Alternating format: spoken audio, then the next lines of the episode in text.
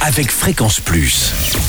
Surprenez votre famille et vos amis grâce au grand chef de Bourgogne-Franche-Comté. Cette semaine, je suis à Bligny-sur-Ouche en Côte d'Or. Je suis en compagnie du chef Fred Ménager dans les cuisines de la ferme de la Ruchotte. Bonjour chef.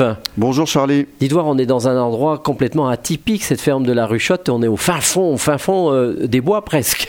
Ah oui, on est au bout du monde, Au bout du monde. Ouais. Donc euh, c'est magnifique cet endroit. Alors on peut le signaler à nos auditeurs. Vous avez cette auberge, mais vous produisez tout. Il y a la ferme juste à côté.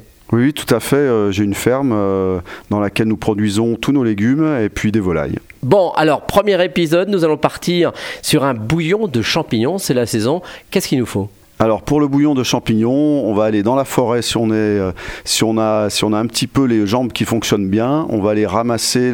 C'est la saison des cèpes, des pieds de Mhm. mouton, des petits gris, des lactaires. Voilà, on va ramasser environ un kilo de champignons. On va Ça réduit donc forcément. Oui, oui, voilà. On va éplucher 5 échalotes. Donc on va bien laver les champignons parce que souvent quand on les ramasse, on laisse de la terre dessus. Alors c'est une recette qui marche très bien aussi avec euh, du champignon simple qu'on va acheter là où on a l'habitude d'acheter nos légumes, D'accord. du paris, euh, du shiitake, de la tout le monde ne pleurote. connaît pas forcément Voilà. les champignons. Ouais, c'est pas toujours ça, facile. ça. Euh, donc on va émincer nos champignons, émincer nos échalotes, on va les faire revenir avec du beurre. Hein, voilà.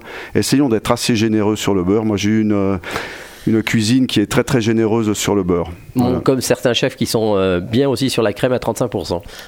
Exactement. Euh, donc on va faire revenir ça, on va mettre un petit peu de sel et puis on va les laisser fondre gentiment. Vous allez voir, ça va rendre un petit peu d'eau, on va laisser réduire un peu.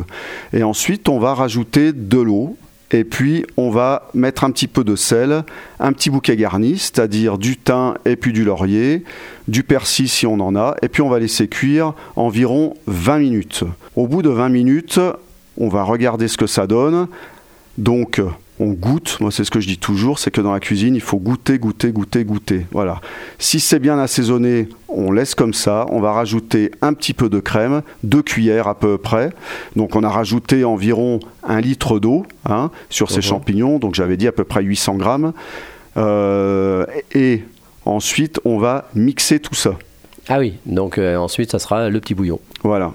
Et c'est tout, on peut peut-être y mettre quelques croutons. Alors après, on peut rajouter tout ce qu'on veut dedans, des croutons, du fromage râpé, on n'est pas loin du Jura, un bon petit comté râpé dedans, ça sera super bon, ça fait un repas du soir avec une salade.